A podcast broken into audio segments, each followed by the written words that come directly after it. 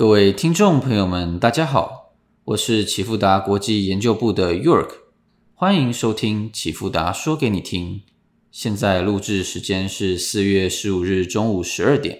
今天为大家带来的是近期各商品走势回顾与展望。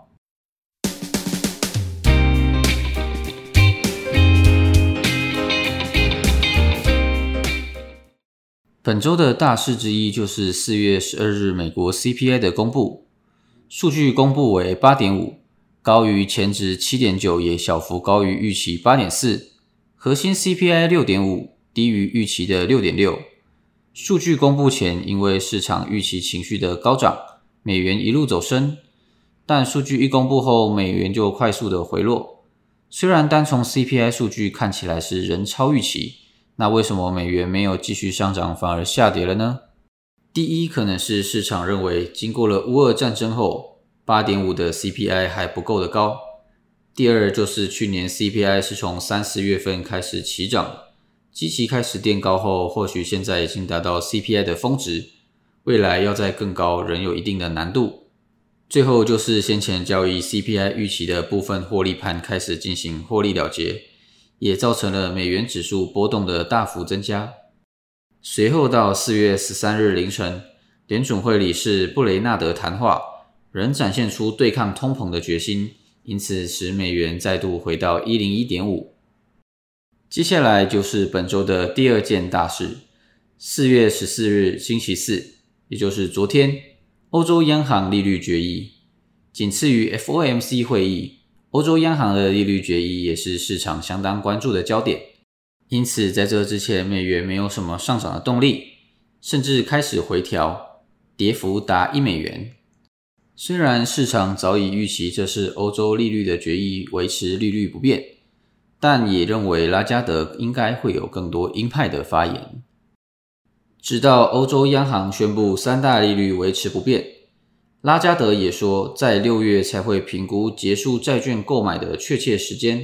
目前讨论紧缩仍为时过早，大大打消市场对欧洲央行紧缩的预期。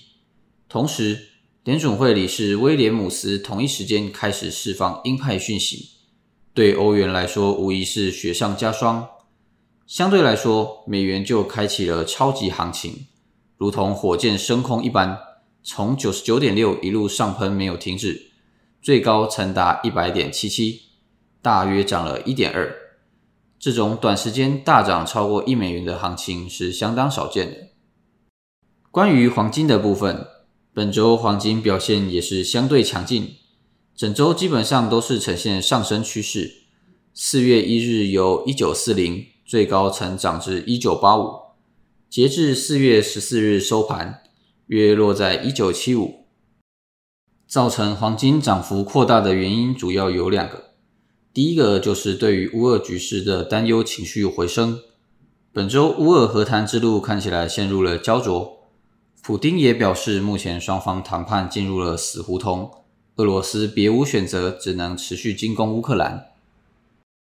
另外，第二个推升黄金的原因就是前面提到的通膨仍然居高不下。在任何高通胀的环境，都使黄金具备一定的吸引力。黄金走势目前最主要还是受到乌俄局势变化大幅的影响，另外也需持续关注后续通膨的状况与联准会的货币政策。关于原油的部分，前阵子美国跟其他 IEA 国家不断宣布要释出更多的石油，造成油价下跌。但本周供应链担忧情绪回升，IEA 与 OPEC 皆预期未来会因为加大对俄罗斯的制裁力度，使原油的供应更加紧张。预计供应量下降每日三百万桶以上，最高还有可能达到七百万桶。且随着夏季的到来，未来需求量仍可能持续向上，油价因此由九十三反弹至一零六。涨幅也是相当的大。当前短期间原油供给仍大大的无法满足需求。那以上就是近期各商品的走势回顾与展望。即将迈入五月 FOMC 利率决议，可关注下周四月二十一日公布的合批书。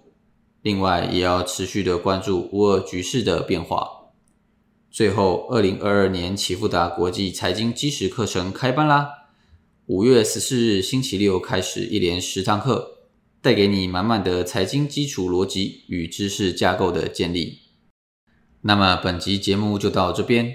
启富达国际感谢您的收听，我是 York，我们下次见。